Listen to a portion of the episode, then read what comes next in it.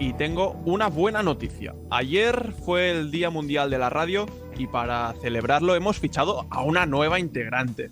Hola Claudia, bienvenida a la burbuja económica. ¿Con ganas de tu primer programa o qué? Hola chicos, pues la verdad es que tenía muchas ganas de abrir nuevos horizontes y la radio es uno de los que tenía pendientes. Así que nada, espero estar a la altura. Eh, a partir de ahora seguro que me escucharéis más seguido en la burbuja económica y espero aportar el máximo valor sobre los conocimientos que tengo de lo que es mi mundo, el marketing. Bueno, mm, yo Claudia espero poder contar contigo durante, bueno, semana tras semana no, pero cada dos semanas quincenalmente como hacemos normalmente en nuestro podcast. Mira, hoy mm, yo te quiero contar una cosa ya que eres nueva, ya que eres aquí la novata.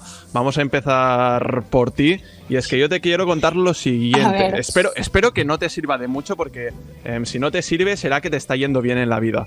El paro juvenil en España es una situación preocupante y por eso la empresa Always People First, fundada por el influencer de LinkedIn Xavi Escalas, con quien tuvimos el placer de realizar un webinar, ha hecho un estudio sobre los siete perfiles profesionales más demandados para el 2030. El estudio avisa que en los próximos 20 años el número de personas con educación superior se multiplicará y el mercado laboral será mucho más complicado que a día de hoy. Pero los siguientes siete perfiles lo van a tener en cierto modo, entre muchas comillas, em, fácil. Hablamos de carreras relacionadas con las tecnologías, la comunicación e Internet también estudios relacionados con la medicina y la salud, psicología y salud mental, traductores e intérpretes, ingeniería ambiental, ingeniería civil y por último, un poco siempre, si tienes suerte, perfiles empresariales. Por lo tanto, si queréis tener una fácil salida laboral, ya sabéis lo que tenéis que estudiar, una de estas carreras que os acabo de mencionar. Quien no creo que se ponga a estudiar ninguna de estas que acabo de decir, es Julia, ya que está sentado en su vida, tiene éxito en su sector y además lleva una red social, un perfil de Instagram muy, pero que muy bonito. Os lo recomiendo absolutamente a todos. Mira cómo sonríe Julia, te gusta ¿eh? que, te, que te haga la pelota así. Bolsa Expertos se llama en Instagram, donde tendréis de todo para informaros sobre las noticias económicas. Además, también nos podéis seguir a nosotros en arroba Bidenex en Instagram, a la vez que, Bolsa Expertos de Julia, que están haciendo contenidos muy pero que muy chulos entre los dos. En el anterior programa, Julia, nos contaste el troleo que hizo la gente a Wall Street, pero esto parece que tiene un segundo capítulo, ¿no? Pues sí, Arnau, lo que ha pasado con los usuarios de Reddit me parece algo muy interesante y que ha puesto en su sitio a los grandes fondos de inversión de Wall Street, ¿no? Estos fondos suelen tener la sartén por el mango, pero bueno, en esta ocasión se han llevado un buen susto. Aparte de la estrella de la fiesta, que ha sido GameStop, también han, habido otras, otras empresas como BlackBerry, la cadena de cines AMC o materias primas como la plata, que se han visto muy beneficiadas por el efecto Reddit, llegando a tener subidas muy significativas durante estas últimas semanas. Pero a ver, estos movimientos irracionales sin sustento en el precio de los activos normalmente corrigen, normalmente rápido, pero si no, al cabo de no mucho, terminan corrigiendo. Y es lo que ha acabado pasando durante estos últimos días, ¿no? ¿De qué nivel de desplome estamos hablando? Exacto. Si quieres te doy unos cuantos datos para que veas las consecuencias del efecto Reddit para las entradas que hemos comentado ahora, ¿no? Bueno, GameStop ha perdido un 80% desde sus máximos, La Plata ha bajado un 8%, la cadena de cines AMC ha bajado un 62% y por último, las acciones de la conocida empresa BlackBerry han bajado cerca del 20% también desde máximos. Como veis, las leyes de la física funcionan a la perfección con este tipo de casos y todo lo que sube pues acaba bajando. Bueno, los que no siguen estas leyes de la física que tú dices son los gobiernos y el Reino Unido, por ejemplo, está estudiando una gran tasa COVID, es así como se puede nombrar, para imponer a Amazon y otras empresas muy beneficiadas por la pandemia. Esto tú, Guillem, que has estado, bueno, has sido em, defensor de los youtubers, por ejemplo, que han ido a vivir a Andorra, tú esto, estas tasas, ¿cómo las ves? A ver, yo las veo bastante injustas. O sea, es lo mismo que vemos en la tasa Google y toda, bueno, la tasa Google que hemos visto hace ya algún podcast atrás. Y es injusto por el sentido de que, a ver, si al final Amazon se ha visto beneficiada por el tema del COVID, eh, ya está pagando, o sea, ya al final tiene más beneficios, por lo tanto, al final ya está pagando más impuestos a sociedades. Y el hecho de ir aplicando tasas y tasas y tasas a las grandes empresas, lo único que hace es joder a las pequeñas. Porque al final, estas lo que hacen, igual que la tasa Google, es cargan esa tasa a las pymes o las empresas que están basadas en, en, Amazon o en otras plataformas o Netflix, por ejemplo, lo aplica o lo, seguramente lo vaya a aplicar a los usuarios y, y, al final a ellos, o sea, a Amazon le da igual porque al final lo, lo acaba ganando por, por, otra, por otra vía, ¿no? Y igual que el Reino Unido, yo creo que España va a ser la próxima, porque viendo lo que están haciendo últimamente, no me sorprendería que fueran los siguientes en aplicar este tipo de tasas. Pero bueno, ya veremos. Bueno, es un poco complicado también hablar de, situaciones como estas de, de, pandemia, donde hemos encontrado algunas empresas que sí, que se han beneficiado, pero pues que realmente, ¿qué quieres hacer contra esto? O sea, al final es, es, el mercado, es cómo funciona y si no podemos salir de casa, pues no iremos a comprar al lado de nuestra casa, obviamente, sino que lo pediremos por Amazon y obviamente estas, estas acciones, estas, estos beneficios van a subir. Otra noticia muy impactante y que nos ha sorprendido a todos ha sido la de Amazon, en este caso también, ya que Jeff Bezos deja de ser su CEO y, bueno, deja la empresa que fundó hace 27 años, en el año 1994. Y esto que Amazon fue la mejor empresa eh, bueno, estuvo mejor que nunca en 2020 y las ventas online incrementaron por lo que tuvieron unos beneficios de 17.684 millones de euros, el doble que en 2019. Jeff Bezos pasará a ocupar el cargo de director ejecutivo y va a ser reemplazado por Andy Jassy, que hasta ahora era el CEO de Amazon Web Services. Lo que queremos saber es qué impacto ha tenido esto en la bolsa para Amazon y qué le espera en el comercio digital más grande, al comercio digital, perdón, más grande del mundo. Por eso, uh, bueno, Julia, como siempre, nos va a hacer en el análisis. Por eso, vamos con su sintonía.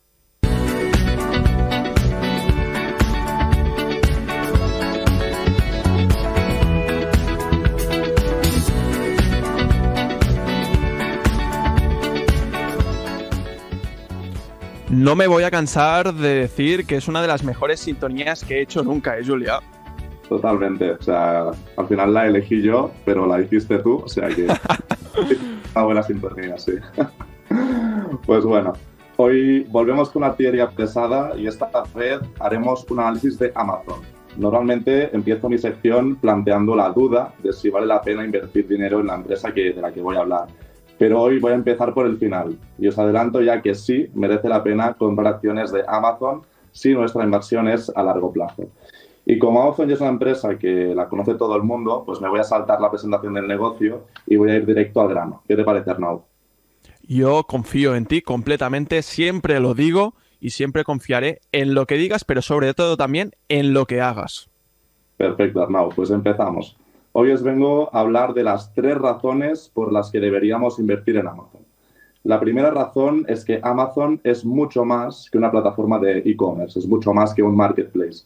Muchos piensan que Amazon solo es un gran marketplace de e-commerce y esto es un gran error. Amazon va mucho más allá. Por ejemplo, Amazon posee una de las infraestructuras de cloud computing más potentes y utilizadas del mundo, que se llama Amazon Web Services, que antes hacía referencia a ellos. ¿no?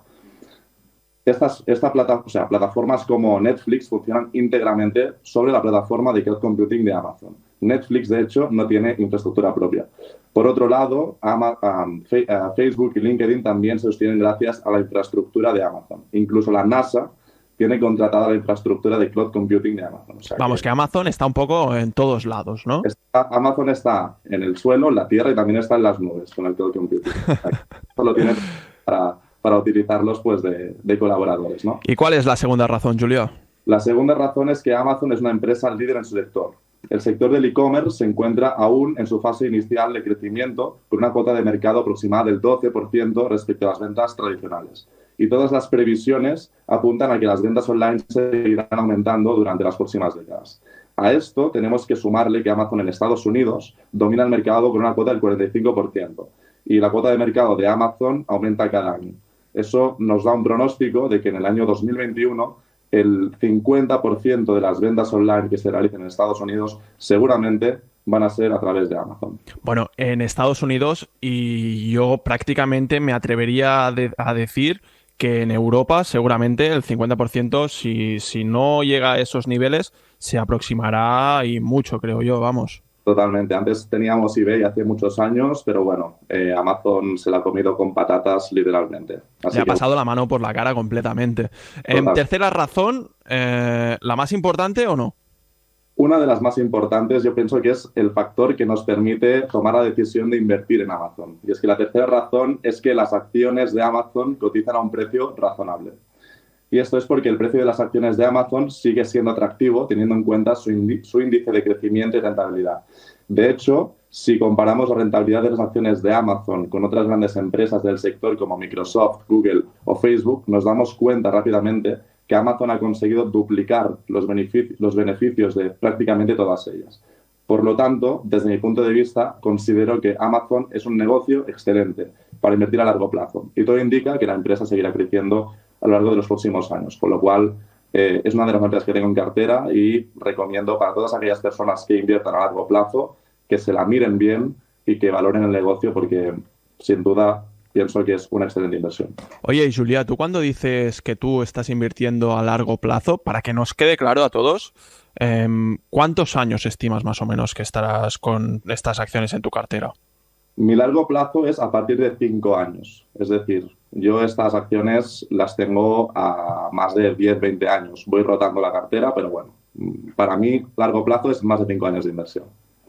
Mira, y ya que hemos estado hablando de Amazon, em, bueno, hace poco, este fin de semana pasado, fue la Super Bowl donde Tom Brady ganó su séptimo anillo, esta vez con los Tampa Bay Buccaneers, y bueno, ya es conocido por todos estos.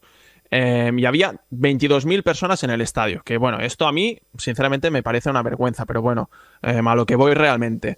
Amazon el año pasado se gastó 16,8 millones de dólares en un único anuncio de 90 segundos durante la Super Bowl. Este, bueno, este año los precios a raíz de la pandemia se han movido mucho más bajos, sobre los 5,8 millones por cada anuncio de 30 segundos, que sigue siendo una barbaridad, pero bueno, con la repercusión que ha tenido la Super Bowl siempre, Em, supongo que Amazon vio que le saldría rentable y apostó por ello. Pero bueno, hablando de estas cifras es cuando vemos del gigante que tenemos delante. Em, ahora le toca a Claudia, que se estrena hoy con nosotros y se ha apropiado mi sección de concepto empresarial en un minuto. Por lo tanto, bueno, la, sintonía que antes. Sí, sí, la, sintonía que antes era mía, escúchatela bien, porque a partir de ahora te va a pertenecer a ti, ¿vale? Here comes the money. Here we go. Money talk. Here comes the money. Money, money, money. dollar, dollar. Dollar, dollar. Ching, ching, bling, bling. Got the chatter. You ain't talking money, then you're talking no matter. Bueno, Claudia, te va a pertenecer a ti, pero, pero tienes que dar el nivel, ¿eh? O sea, estás un poco a examen, estás un poco a prueba y bueno, yo no lo he visto hoy todavía, no sé de qué nos vas a hablar, por lo tanto, mm, si quieres, si quieres yo te doy la salida como me la daban a mí antes los compañeros y tú misma, un minuto, ¿eh? intenta clavarlo un poco. ¿Cuánto crees que vas a, cuánto crees que vas a hacer más o menos?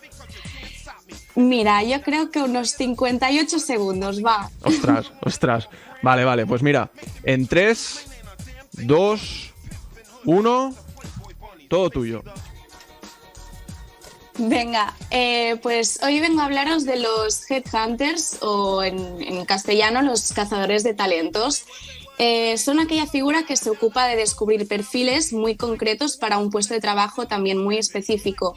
Los cazatalentos son personas que bueno, son subcontratadas por empresas para que les analicen el mercado laboral y sus bases de datos. De datos perdón.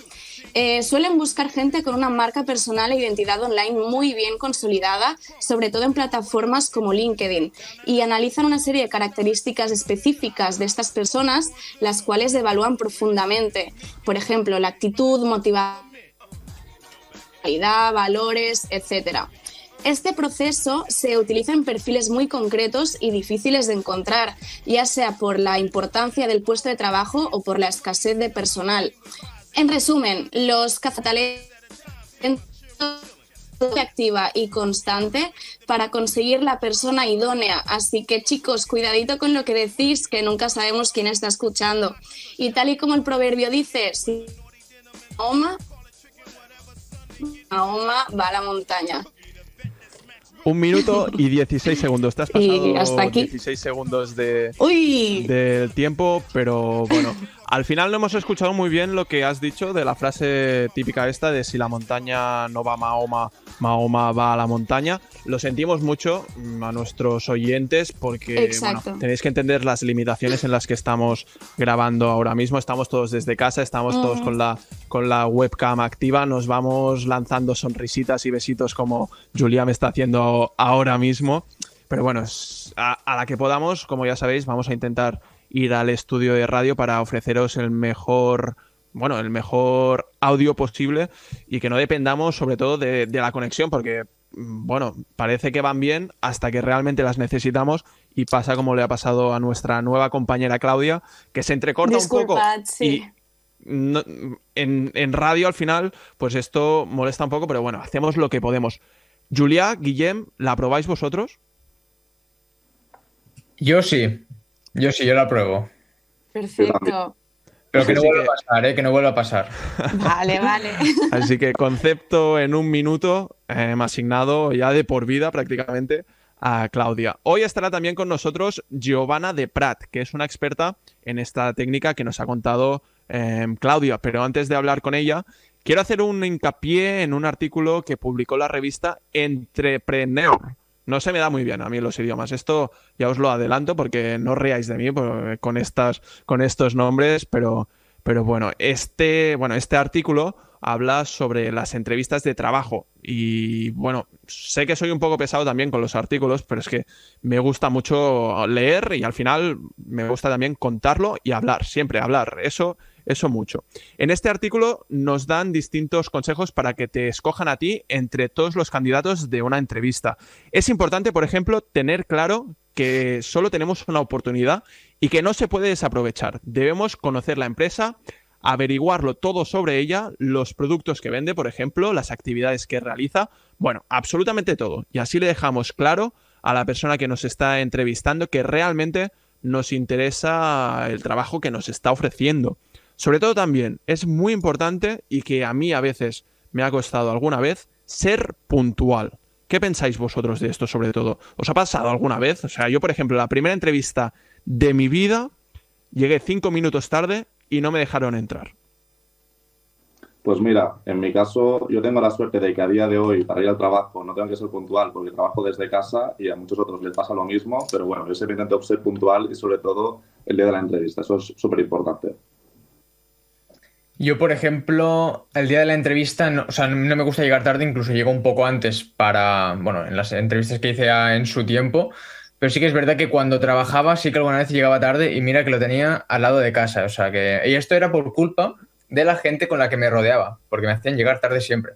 Entonces, Bueno, también, también se dice que como más cerca estás, más, más tarde llegas normalmente porque te confías, te pones el despertador 10 minutos antes de la hora de, de la cita o de lo que sea y terminas llegando tarde. Claudia, ¿a ti te ha pasado algo similar alguna vez o te ha pasado cualquier tipo de, de anécdota Totalmente. distinta con las entrevistas? Eh, totalmente cierto, estoy de acuerdo con vosotros. La verdad es que yo vivo por aquí en el Maresme y las entrevistas de trabajo que he hecho siempre han sido en Barcelona. Y sobre todo, cabe, cabe decir que cuando tienes que utilizar el transporte público te puede jugar una muy mala pasada, así que siempre recomiendo eh, ver bien los horarios del autobús, del tren, de lo que sea, porque aquí en, en Cataluña la Renfe Eso- no es que sea, no es que sea un gran aliado. Eso, eso iba a decir yo, que sobre todo si tienes que ir en la Renfe, ve con mucho cuidado y, y a lo mejor necesitas 20 minutos de antelación por si acaso. O sea, únicamente 20 por si acaso. Es importante también en las entrevistas de trabajo un buen lenguaje corporal, mirar a los ojos, no hacer, sobre todo eso, que eso denota mucha desconfianza. No te, o sea, no tener en la cara, sobre todo, tics nerviosos, mostrarse también confiado es importante, ya que el 70% de todo lo que comunicamos eh, lo hacemos con nuestros gestos, con nuestra comunicación no verbal. De hecho, Claudia, nuestra nueva compañera, Em, al final del programa nos va a dar distintas recomendaciones para el lenguaje no verbal. Em, bueno, eso, 70% de lo que comunicamos es em, con el lenguaje no verbal y el 30% únicamente es con el verbal. Por lo tanto, chicos, ¿pondréis estos truquitos en práctica? Seguro que sí. muy bien, muy bien, ahí. Eh. Directo, Guillermo. Julia, yo lo veo un poco apagado, ¿eh? Yo sí, yo también, yo también. Yo como Guillermo, yo siempre hago caso de Guillermo también. y Claudia seguro que sí, porque está a tope con la energía y, ya la vemos aquí que no para de sonreír y está contentísima. Em, bueno, estos son los truquitos que nosotros hemos dado, pero ahora Giovanna nos va a dar unos cuantos más, pero sobre todo nos va a dar consejos de verdad para tratar em, estos tipos de casos.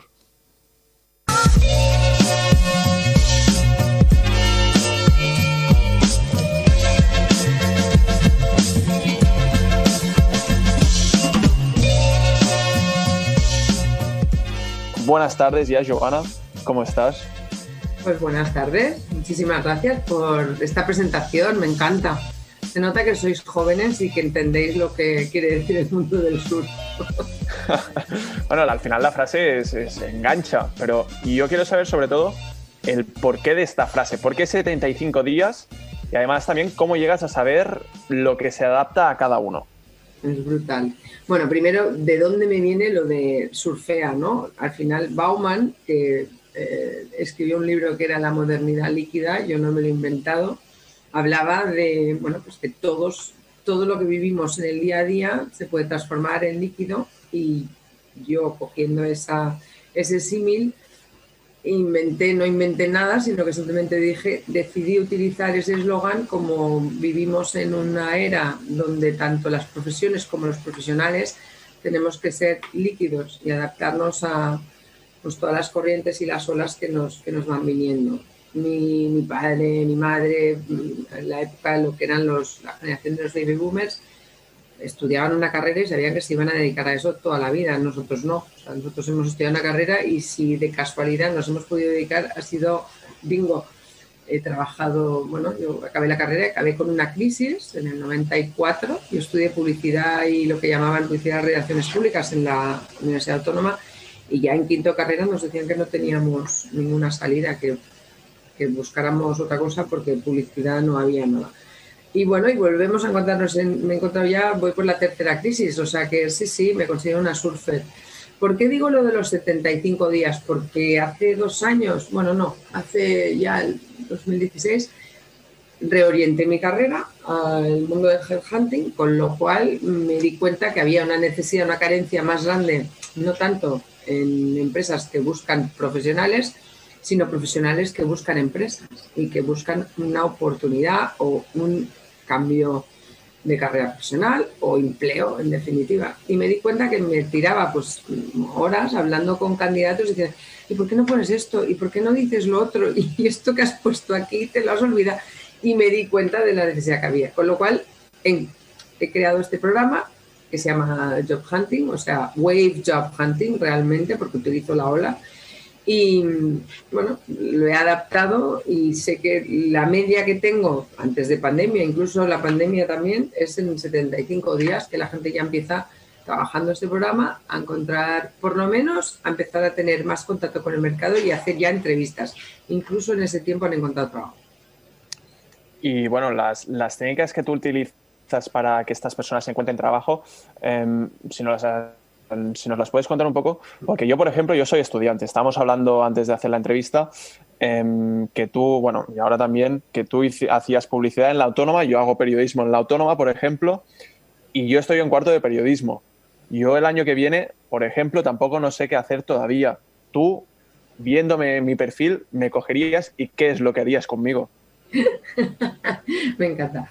Pues mira, lo que hice yo, yo salí de la carrera, teníamos que mirar el domingo La Vanguardia, cogíamos los anuncios de periódicos y imprimíamos nuestro currículum, nuestra mejor versión y lo entregábamos en mano. Yo llegaba a ir a la calle Pelayo a La Vanguardia, no sé ni cuántas veces a llevar mi currículum porque recepcionaban en el periódico los currículos para puestos de trabajo. ¿Qué te recomiendo? Pues mira, una de las principales cosas que recomiendo a todos los a todos los estudiantes como tú o como en, tu caso, que salgo ahora mismo de la escuela de trabajo, que son FP, son finanzas y administración y finanzas semejantes, 18 o 20 años, que tengáis actitud. Una de las, una de las cosas que más valoramos los headhunters o las personas que hacemos selección es que esa persona haga cosas, que no se quede en modo stand-by de, bueno, que me vengan a buscar, ¿vale? Eh, make things happen, dicen en inglés. Esta iniciativa que tenéis vosotros de crear un programa de radio ya es mucho, ¿vale? Habláis con muchísimas personas que os pueden dar una visión brutal de lo que es el mercado o otra experiencia y eso enriquece.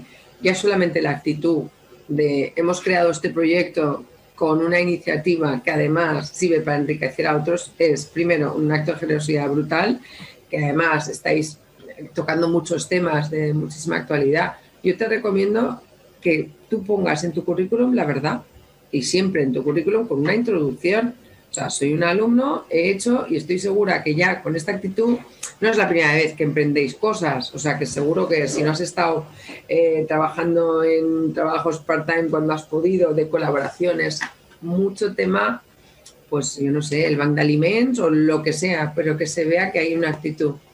Todo lo, lo que hayamos hecho en un pasado, a veces nos parece que no, pero lo podemos traer al futuro y nos sirve perdón, lo traemos al presente y nos sirve para el futuro. ¿Por qué? Porque son alianzas, aliados, personas que vas rescatando. Pues en aquel hablé con tal, hablé con. O sea, todo esto que estáis ahora cosechando es para vuestro futuro. Poner las temáticas que tocáis. Y en LinkedIn se puede hacer un perfil perfectamente siendo estudiante bueno, un perfil perfectamente en LinkedIn que se puede hacer, lo sabemos porque solo hace falta ver el tuyo y, ah. es, es como la santa misa de los perfiles de LinkedIn. No, no, no, me Lo tengo muy lleno para que todos mis alumnos lo vean y vean que puedo poner cosas, pero hay cosas que, bueno, que a veces pongo de más. Pues sí, porque pongo la carrera, pongo mm, el título, pongo cosas que sé que luego lo podéis disponer vosotros y podéis ponerlo. Exactamente exactamente por, por, esa rama, yo quiero saber qué es mm, tú cuando estás ejerciendo tu profesión, em, qué es en lo que más te fijas eh, en los perfiles de las personas, qué es lo que termina de llamar tu atención y, qué es lo que hace que tú te decías por una persona o por otra persona. Vale, eh, sobre todo tenemos que entender la posición que estoy buscando, ¿vale? Yo estaba buscando estos días un director de marketing y comunicación hay una connotación importante que es que venga del sector moda. Venga del sector moda porque la empresa me lo pide. Pero si no viene del sector moda, pero ha trabajado en retail o ha trabajado en no moda, pero empresa que pueda tener varias tiendas, pues ya lo relaciono. O sea, yo nunca dejo a nadie fuera solo y estrictamente por el job description, pero hay máquinas que sí, que solo casan palabras clave que haya en tu currículum, si no pone moda retail, ya no pasas el primer filtro.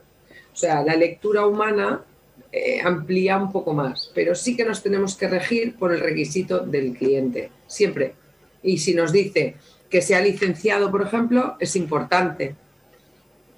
Y si nos dice no es necesario que sea licenciado, sino que tenga experiencia en atender al cliente y en tomar pedidos, pues también es importante. O sea, cada cosa intentamos buscar. Por eso siempre pido que vuestros perfiles los completéis al máximo, porque así, cuanta más información pongáis, menos me voy a equivocar yo y más os voy a encontrar.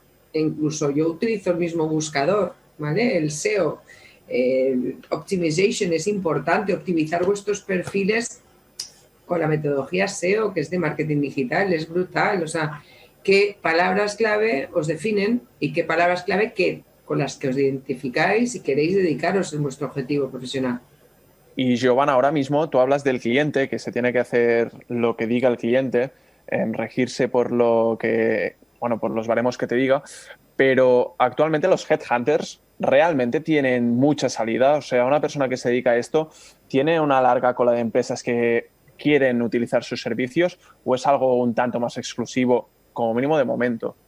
No nos engañemos. Yo, primero, no soy una headhunter al uso, ni me considero. Soy más eh, una persona que sigo realizando, mm, utilizando la misma técnica que utilizaba en ventas, que es vender mi servicio, conseguir clientes, desarrollar negocio. O sea, a mí no me vienen las empresas a buscar siempre, a no ser que tengan un brownie. Cuando tienen un marrón, muchas veces te llaman. Ellos tienen sus propios departamentos de recursos humanos que hacen la selección y cada vez hay más sistemas automatizados de búsqueda, pues tenéis Indeed, hay muchos sistemas que son metabuscadores, que además los pueden introducir, eh, leen currículums, lo único en lo que no pueden hacer es interpretar bien o sea, las competencias. Las competencias es requisito fundamental hacer una entrevista y, bueno, incluso, incluso pasar unos test y, hacer las comprobaciones pertinentes con una entrevista por, competencias. Pero el primer filtrado, evidentemente, que hay máquinas que lo pueden hacer y gente mucho mejor que, nosotros, los gestantes de búsqueda y selección de mandos intermedios y directivos. Ya para finalizar eh, bueno, el tema, la entrevista, eh, lánzanos un mensaje, empodéranos a los jóvenes. Dinos lo, que, lo, que, lo que tú crees realmente eh, eh, rápido, rápido, conciso, o sea, sé directa, no, no te veas por las ramas. ¿Qué, debemos hacer para, para llegar a nuestro destino? Bueno, poner el foco, ¿vale? Primero yo os recomiendo que, hagáis este autoanálisis, que, que penséis, oye, ¿de dónde me quiero? Hay que definir muy bien el objetivo, porque si no vas dando palos de ciego y no, no enfocas. Y el mismo eh, objetivo te puede llevar a otros, o sea, no quiere decir que sea una definición única pero poner el, foco en lo que quieres, tu propósito, tu misión, eh, tu objetivo profesional, define una dirección, alguna tenéis que definir hacia dónde vas, pero es un proceso, o sea, no es inmediato, eso requiere un plan de acción sólido. Sólido quiere decir, créalo, o sea, que quiero crear un side business, que quiero crear un proyecto, que quiero em, todo tipo de diferentes acciones que me puedan enriquecer, hazlas asistes a webinars, asiste, propon eh, esto del Clubhouse, pues en contactar con gente, porque ese plan de acción yo lo haría en contenido, compartir contenido para que se os vea vuestro, vuestra aportación de valor y luego generar contactos y network. Pero a saco, estáis en una edad de contactar, de tener muchísimos contactos a futuro que, que os puedan tener ahí en el radar. Eso sobre todo, sobre todo poner el foco. Y como dicen en inglés, start branding yourself desde ya, o sea, desde ahora, y lo estáis haciendo muy bien. O sea, me parece brutal. A mí nunca me había llamado ningún estudiante para hacer una entrevista, me parece genial. Y, os recomendaré a quien queráis de mi, de mi LinkedIn, miradlo, quién os interesa hablar, yo le consigo la entrevista que queráis. Así que vamos por el buen camino, ¿no? Claro que sí, es que estoy convencida. Esto es, mira, eh, new, job, new job market is emerging, o sea, está todos saliendo nuevos, están, hay posiciones que se están desdoblando en tres, eh, porque hay máquinas que están haciendo muchas cosas también. Entonces, oye, take action, hacer que las cosas pasen. En el mercado no, no solo en el modo supervivientes. Yo creo que el salir de la zona de confort parece una, una teoría, pero luego cuando lo haces es extremadamente competitivo divertido. Ok, pues Giovanna, muchísimas gracias por acompañarnos en este podcast. La burbuja económica, por si lo quieres recomendar entre tus contactos también, nosotros agradecidos que estaremos. Y también lo que me mandéis, yo lo republicaré en Insta en todos sitios. O sea, darme algún, no sé, si hacéis una, una foto o no sé, lo que queráis, yo lo, yo lo republico. ¿Vale? De acuerdo, pues lo, lo, haremos seguro. Muchísimas gracias por toda la información que nos has dado tan valiosa y quedas invitada desde ya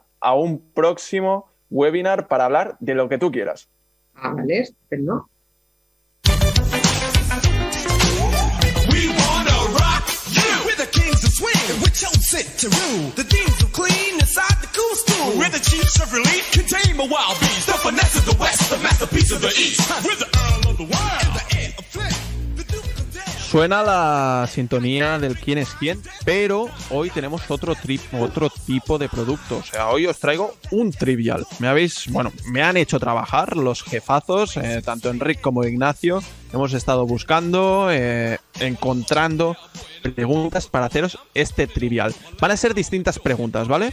Y vosotros, ordenadamente, por favor, pedir, o sea, pedir turno de, de palabra, no, no nos vayamos pisando Em, tenéis que responder cada uno la opción que vosotros creáis que es la, certera. Al final, vamos a hacer el recuento, yo lo llevo todo, o sea, no hace falta que os preocupéis para nada, vosotros únicamente pensad. Y eso sí, el último le va a pagar los gin tonics en la próxima barbacoa al primero. Si hay empate, ahí ya decidiremos, ¿vale? Primera pregunta. Mm, es un poco difícil. ¿De cuánto es la tasa de paro juvenil en España? Guillem, Ay. el único, el único que no, que no ha pedido la, la palabra. Pero esperad un segundo, que habéis sido muy, muy rápido y por eso me he confundido. Que tenemos opciones. Primera opción, 40,7%. Segunda opción, 25,4%. Tercera opción, 17,1%. Y la última, 34, ah, 32,9%. Claudia. Eh, yo voto por la primera que has dicho, el 40, no sé ahora Coma exactamente siete. 40 y qué, pero es Jul- esta. 40 y- 40,7, sí. Julia. La A. La A también. Guillem. La... Esto lo dieron el otro día en la tele, ¿verdad? En plan, me, me suena en que hablaron sobre... Sí. ello. Vale, sí. sí, yo, sí. yo creo, yo Sí, creo que sí. Guillem tiene que No, empezar no, por la. eh, tiene que ser el primero en responder la segunda pregunta porque ha tirado de, de las respuestas de los otros dos, ¿eh? No, no, mira. Mano- manos aquí. No, no, pero si eso lo escuchas, no, no necesitas las manos. Ah, vale, Pero vale, bueno. es que está buscando. Ah, Vale, no, vale. no, no. Ahora Eso sí, no, no, que nadie busque, por favor, ¿eh? Segunda pregunta. ¿Cuántos impuestos pagan en Dinamarca? Uno de los países con la población más feliz del mundo. Eso es importante. ¿Cuánto paga la persona con ingresos superiores a 50.000 euros al año? Opción A.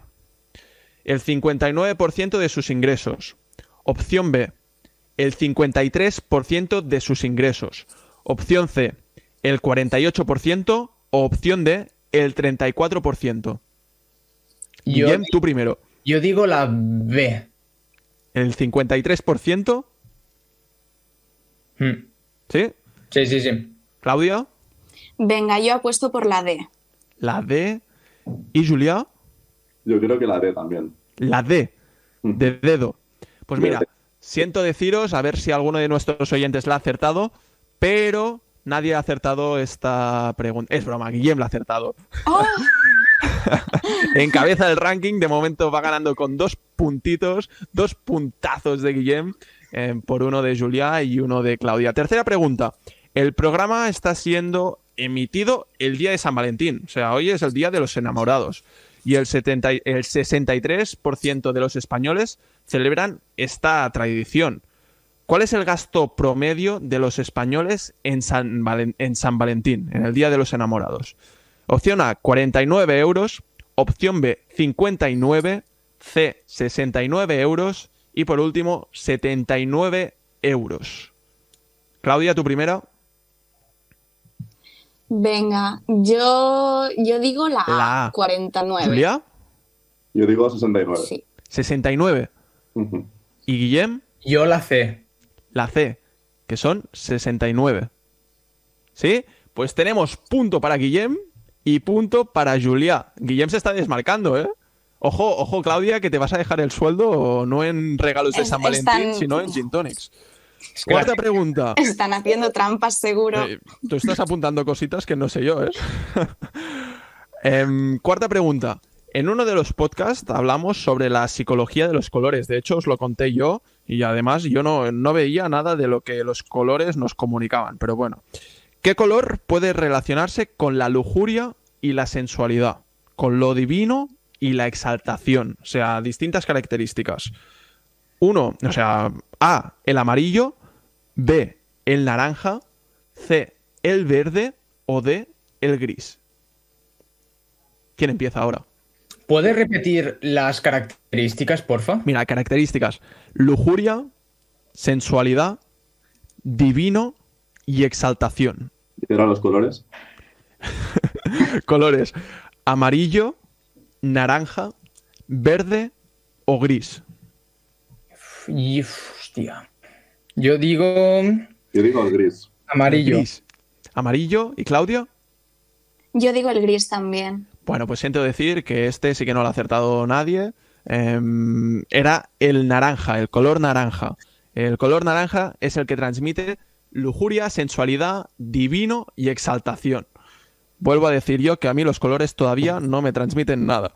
A mí, a mí lujuria me poco.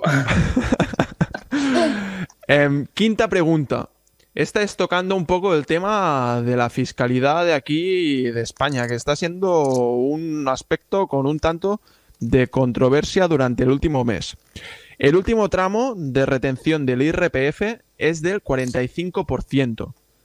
Pero, ¿cuál es la cifra de ingresos que se necesita para pagar ese tanto por ciento de impuestos? Opción A, sobre los 150.000 euros anuales. Opción B, desde 15.000 a 30.000 siempre anuales. Opción C, sobre los 60.000 euros anuales. Opción D, hasta 45.000 euros anuales.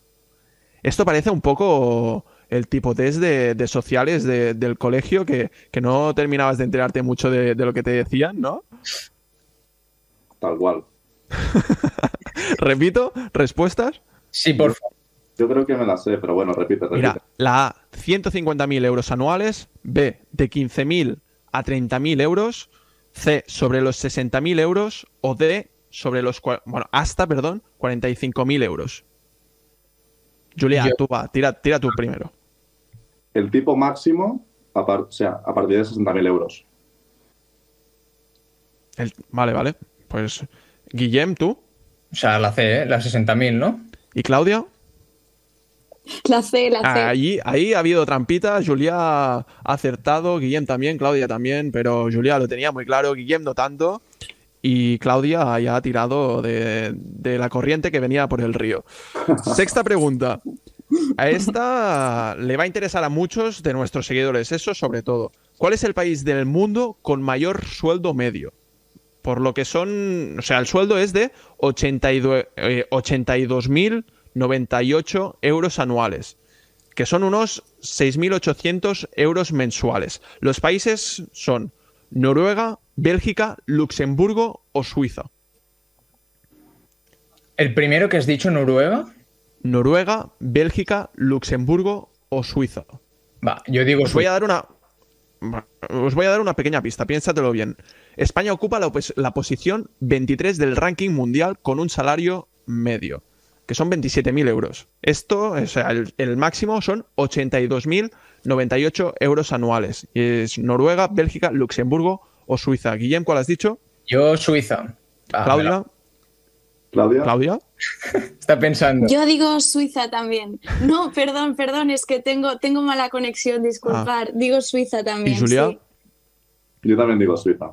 Vale, esta la habéis acertado todos. Tampoco no hacía falta ser un lince, esta era un tanto, un tanto fácil. Supongo que también todos nuestros oyentes la deben haber acertado. Por lo tanto, pasamos a la siguiente ya. De momento va ganando Guillem con un punto por encima de Julia y con dos por encima de Claudia. Por lo tanto, el gin tonic iría de Claudia a Guillem. Séptima pregunta. Y a lo mejor ya es la última, dependiendo del tiempo. Tesla ha conseguido ser una de las empresas más disruptivas e innovadoras y el crecimiento que ha obtenido en estos dos últimos años, liderando, bueno, liderado por Elon Musk, ha sido imparable. ¿Cuál es su total de capitalización de mercado? O en otras palabras, ¿cuál es su valor de mercado? Opción 1, 50 billones de dólares. Opción 2, 1 billón de dólares. Opción 3, 100 billones de dólares. Opción 4, 800 billones de dólares. Claudia, ¿nos has escuchado bien? Sí, os he escuchado bien. Ahora, ahora no te la paso. Tú primera, respondes tú. 50 billones de dólares, 1 billón de dólares, 100 billones de dólares o 800 billones de dólares. Yo digo la tercera, 100 billones. ¿Tú, Guillem? Eh, un momento, espera. Es nomenclatura, o sea, billón, o sea, en plan... Porque es importante. Billón bueno, sí. Da igual, eh, da igual, yo digo la 4. ¿Tú, Julia? También, la última. Se, nota ahí que estos últimos programas hemos estado hablando mucho entre nosotros de Tesla y que Claudia todavía no estaba con nosotros porque habéis acertado vosotros dos. Muy bien, Guillem y Julia. Octava pregunta. Em, bueno, sí, vamos a hacer la octava. Joe Biden salió como presidente electo tras su larga batalla electoral con el expresidente Donald Trump y ahora se enfrenta al trabajo más difícil del mundo, ser presidente de uno de los países más importantes del planeta Tierra. ¿Cuál es el salario de los presidentes en Estados Unidos?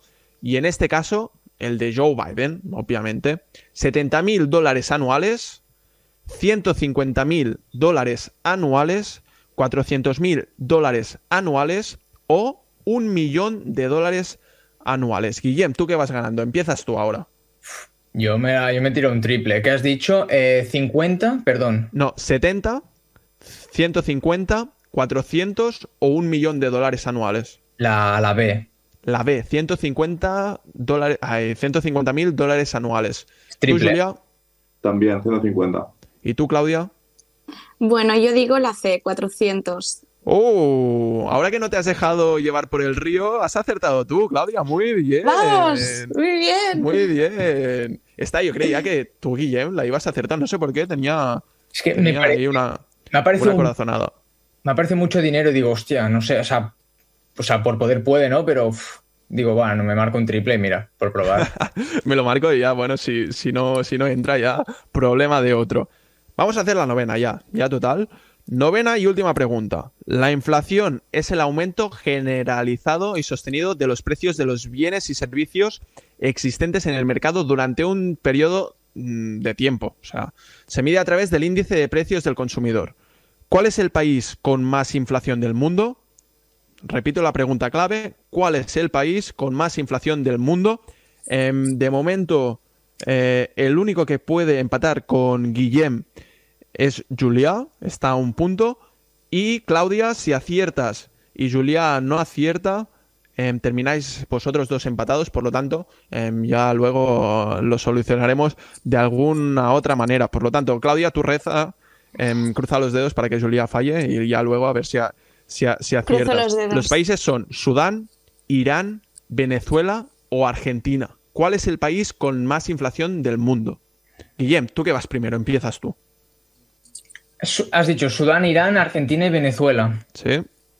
Eh, Venezuela. Claudia, Venezuela. Julia. Venezuela también. Venezuela es el país con más inflación del mundo. Por lo tanto, tenemos que Guillem ha conseguido vencer eh, nuestro trivial. No sé si a vosotros, a nuestros oyentes, os ha gustado. Yo creo que las preguntas tampoco no eran muy complicadas. Si no, no, no entiendo que Guillem haya logrado responder bien siete preguntas, porque no sé si vosotros lo seguís en las redes sociales, pero mm, valor y cosas importantes y, cosas em, verídicas le cuesta un poco decir. no, que es broma, que ha llegado a los mil suscriptores en YouTube, por lo tanto, un aplauso por parte de todos a nuestro vencedor del primer trivial de la historia de la burbuja económica. Em, bueno, Claudia, lo siento mucho. mm, has venido aquí, has llegado, has besado el suelo. Ahora solo hace falta que, vayas hacia arriba y por lo tanto llegas perdiendo. Ya mm, vamos a, a pasar a la sección de tus recomendaciones em, de la comunicación no verbal porque esto se tiene que remontar. Pero Guillem, felicidades, te felicito, me saco el sombrero. Y bueno, Julia, tú has estado cerca, te quedas entre medias. Jul- em, Guillem, vas a tener un gin tonic pagado por Claudia. Grande. Bueno, Claudia, tú, todo tuyo ahora mismo ya son tus recomendaciones. He dicho antes que nos las ibas a hacer. Hemos tenido a Giovanna contándonos un poco también sobre el tema de las entrevistas. Por lo tanto, ¿qué aspectos que nos, recomiendas hacer en nuestras entrevistas o donde sea para tener una buena comunicación no verbal? Que recuerdo, es el 70% de toda nuestra comunicación. Es muchísimo. Exacto, sí, sí. De hecho, está a veces eh, desvalorizada y, bueno, vengo a explicaros un poquito mis, recomendaciones. Eh, he, buscado algunos tips que creo que a más de uno les harán les serán de gran ayuda. Eh, puede ser la, la, comunicación no verbal, puede ser o bien nuestra mayor aliada o nuestro peor enemigo. Lo más interesante es que no solo sirve para aplicarlo en entrevistas de trabajo o temas profesion profesionales, perdón, sino que podemos darle la vuelta y usar estas técnicas para conseguir, por ejemplo, esa cita que tanto nos gustaría tener con aquella persona. Eh, exacto, pues bueno, os explico algunas. La primera sería, eh, tenemos que ser un espejo de la persona con la cual estamos interactuando, tenemos que imitar sus movimientos. A ver, tampoco se tiene que hacer al instante, tampoco nos pasemos, pero sí que si esta persona pone su mano sobre su regazo, nosotros vamos a hacer lo mismo. Luego, segundo, eh, cuidado con tocarse la nariz. Mm, tocarse la nariz denota enfado, molestia o desagrado.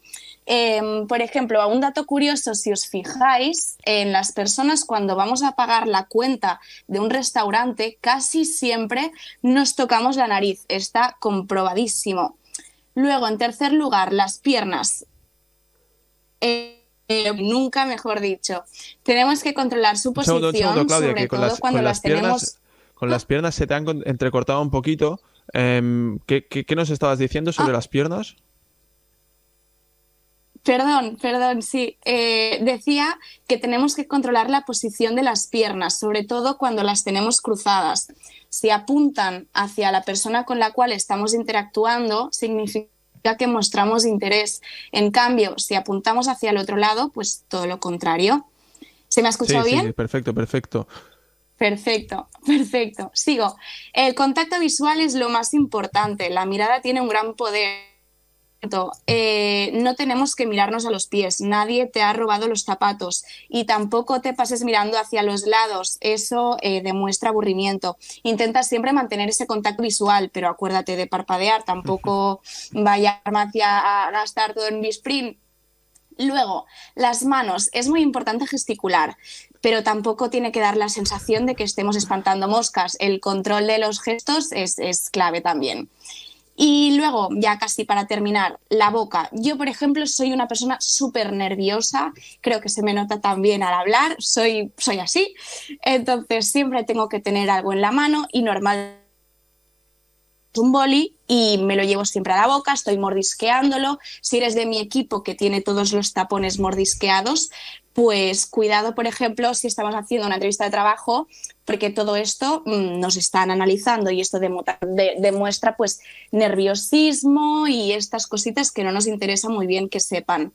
Y ya por último, eh, tip que sería rascarse el cuello, lo típico que nos rascamos el cuello es lo mismo a no creo nada de lo que me estás contando. O sea, tenemos que ir con cuidado con los gestos y, todo lo que significa la comunicación no verbal. Y en fin, bueno, espero que a partir de ahora em, seáis todos un poquito más observadores y que os empecéis a fijar en estas cositas. Y os aseguro que a la que interioricemos el hecho de analizar la comunicación no, verbal, es un mundo del cual no se puede salir. Es como una maldición. Así que nada, espero que os hayan servido de, de ayuda, no sé.